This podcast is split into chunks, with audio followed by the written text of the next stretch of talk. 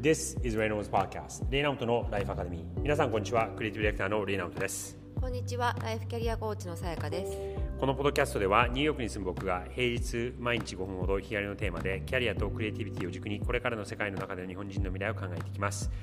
週末にはライフキャリアコーチのさやかとの夫婦の会話もお届けしています。ということで週末になるので、えー、夫婦の会話なんですがいろいろトピックに悩んでえー、今日はさやからの提案でじゃあどうどういうテーマで？えーと、多分客観的に見ると、うん、まあ、レイも私も今自分の力が発揮できる仕事をしているというふうに見えると思うね、まあ、私たちも多分そういうふうに自覚してると思うんだけどじゃあもし私たちがどういう環境にいたら今みたいに力が発揮できなかったと思うかについてちょっと話してみようという提案をしました。うんあのー、これは仮の話になるからさちょっとどういう環境今までのいた環境で、えー、力が発揮できてなかったところがあったのかとかもしくはこう仮にこういう環境だったらっていうちょっと想定しなきゃいけないところがあるから見えないところあると思うんだけどえそれは今現在の話です。とも過去の話？いなかったかだから過去。それとも過去の話かな、まあ、それとも今この年で、うん、えっと、環境が違ったら能力が、まあいうんまあ、今も昔もさその自分の、うん、なんだろう力が発揮しやすい環境って多分あるじゃない？きっと、うん。うん、あんまり感じたことないそれ。過去に。このこのタイプの仕事苦手だなとかさ。あえっとね。こういう環境だとちょっと。えっと、それで言うと2つパッと思いついたのが1つは大学の時に大学2年生ぐらいかな？2年 ,2 年生かな？の時にあの俺美術学部だったから絵描いたりとかそういうことばっかりやってたんだけど、まあ、他のその歴史とかも勉強したんだけど、うんと、経経理の勉強もやっといた方がいいかなって思い 思って、うん、で経理のアカウンティングのクラスに登録してみたのね。うん、であのアメリカ日本大学わかんないけどアメリカの大学ってなんか最初の何週間とか試しにとって落とすこともできるんだよね。うん、でもう最初にのレクチャーで90分のレクチャーだったんだけどもう最初なんか5分か10分。多分10分も聞いてなくて。でパッと気づいたらクラスが終わってた。で爆睡しちゃってていやこれもう全然興味ないんだなって自分で分かってあのこういう仕事は俺向いてないんだなってその時思った。それが一つね、うん、でもう一つはえっとこえっと大学4年生の時に就活まあアメリカでそのボストンキャリアフォーラムってもしかしたら聞いてる人も知ってるリスナーの人も知ってるかもしれないんだけどアメリカのあのアメリカの、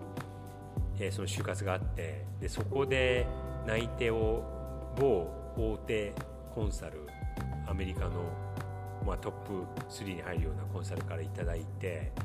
で内定者8人ぐらいいたと思うんだけど8人から5人ぐらいいたんだけどあのその採用のおじ様たち日本で日本人いたかなあ日系アメリカ人の人とあとアメリカ人の人とだったと思うんだけどあと内定者と行って行ってた時にもうそこにいる人たちのとの違和感半端なくて、うん、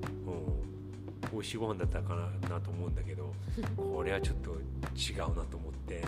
泣いて断った、うん、っていうのはある。なるほどね、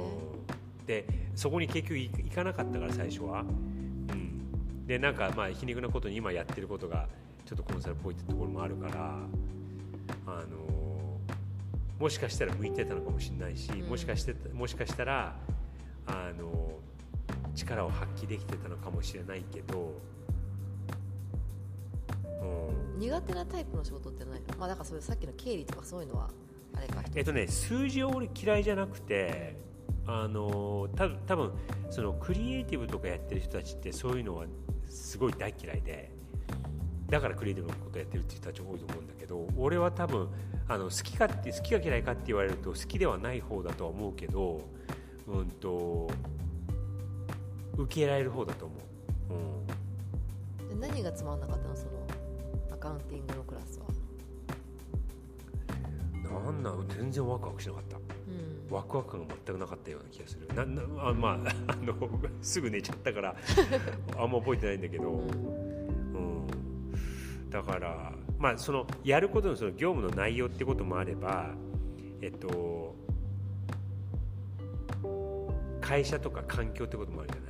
うん、ささやは？私はとにかく細かいことが好きじゃないからさあの、まあ、人事業務で、えっと、最初若手の時っていろんなことをこうやらさやらされるというかでその中で私はやっぱ給与が全然好きじゃなくてあれってもう、まあ、そもそもそのなんだろう計算の仕方とかもさルールがルールをまあ決めなきゃいけない。要はみんなちゃんと平等に計算されてもう小数点さ第1位2位とかまでの出し方までさかなりなんていうの細かく決まってるんだよね。でやっぱりさあのー社員のお給料だからもう1円でもち、ま、間違えちゃいけないその繰り上げる繰り下げるのルールとかね。でそれも結構そのものによって違ったりするから、うん。私の中ではもうどうでもいいじゃんみたいな感じだったのどっちもこんな1円2円とか10円なんか数十円のさ、うん。でもあの間違えたらさもうあの問題でやり直さなきゃいけなかったりとか、1円違っても。そう1円違っても。ダメなんで1円違ってもダメ。だそうだからそういう世界が私にはもう理解ができなくて。でも得意な人っていうのもいるのよやっぱり。でそれってそのあのあの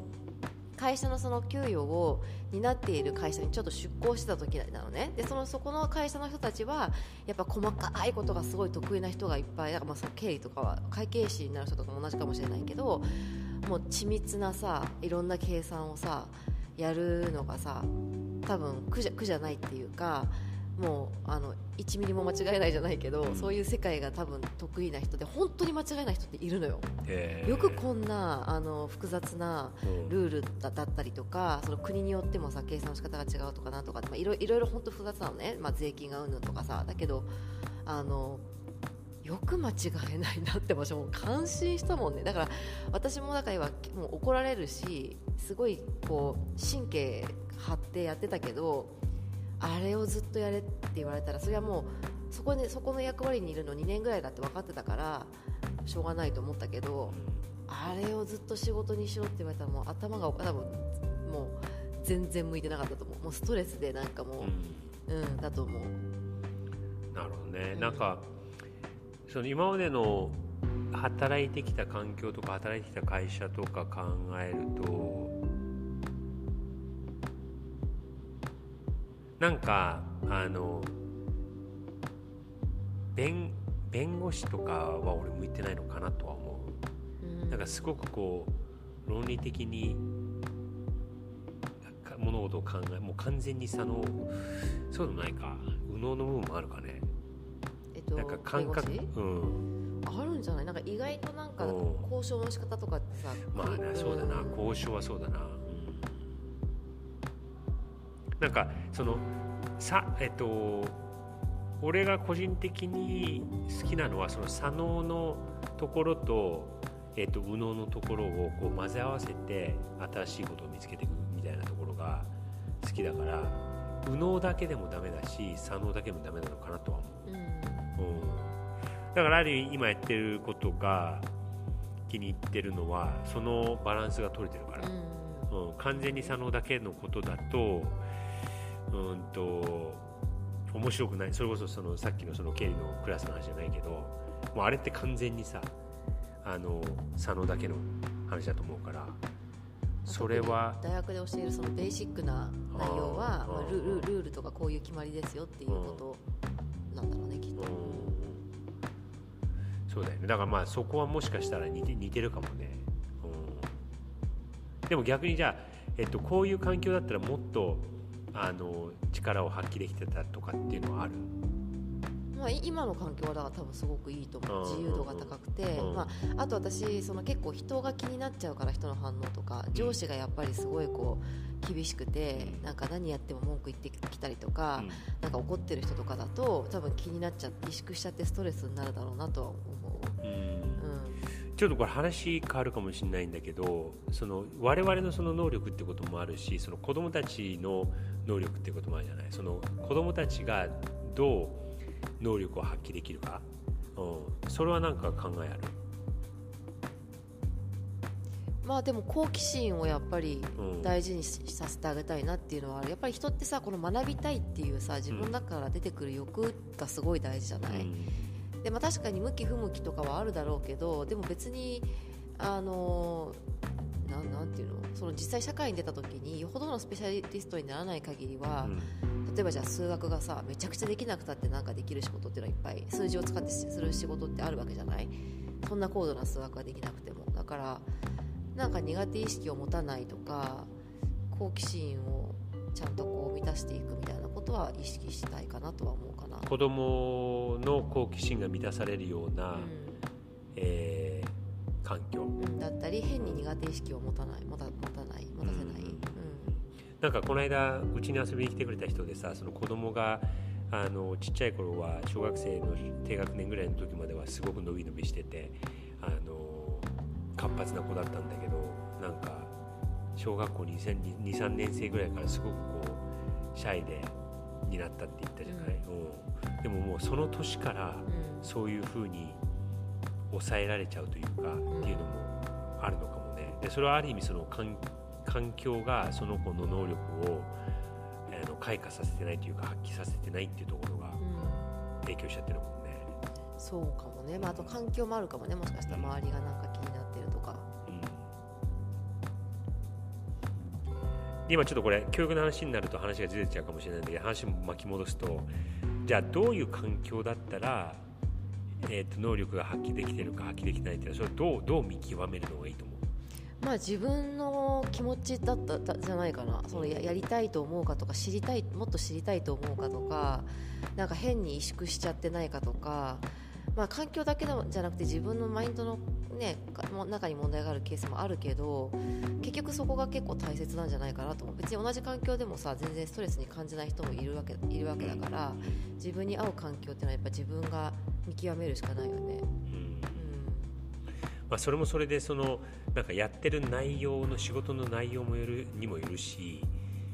結局人と仕事するわけだから人もねかなり影響してくるわけじゃん。だからいくら内容が面白そうな内容だとしても人がさあのうん。なんか今思ったのはその俺もその会社を今やってたりとか前の会社でもうんと全然うちの会社でうまくいかなかった人が次の会社に行ってなんかすごいあのいいポジションまで行ってでなんか7年とか8年とかあの活躍してたりとかもするのを見てるとうんとなんか何だったろうななんでうまくいかなかったんだろうなかっていうのは正直思う、うん、うん、何が与えられなかったんだろうなっていう、うん、とかその人のいいところをどこを見えてなかったのだからまあそういう人たちって自分ですぐ辞めていくか結構12年で辞めていくかまあ、辞めてもらうか。でさっき言った例は辞めてもらった例なんだけど1年以内でもこれあの多分6ヶ月ぐらいでダメだっての分かってでちょっと違うよねってことで辞めてもらってでも次行ったらもう結構活躍していいポジションまで行って7年8年とか続いてたから、まあ、能力はあったんだと思うんだけど、まあ、相性とかね,、まあね、本人の気持ちのあれとかいろいろなことがあるから。うん。だからまあ結局その個人の気持ちがどう思うかっていうのと、まあ、あとその人とのケメストリーがねうんうんそね、そこに、えー、そこが大事だっていう。他には何か要素ある？いや多分うんだからそこの場の空気感だったり人間関係と、うん、あとはよっぽど苦手なことをしてないかどうかっていう、まあ、この2つは大きいだろうね、うん、まあじゃあその仕事にワクワクできできるかっていう、うん、うん、じゃあ自分の気持ち人とのケメストリーワクワク感があるかっていうその3つで。で発揮できてなかったらまあその環境を変えるのがいいんじゃないかっていうことですね。はい。ちょっと今日は短めですがこの辺で素敵な週末をお過ごしください Enjoy the weekend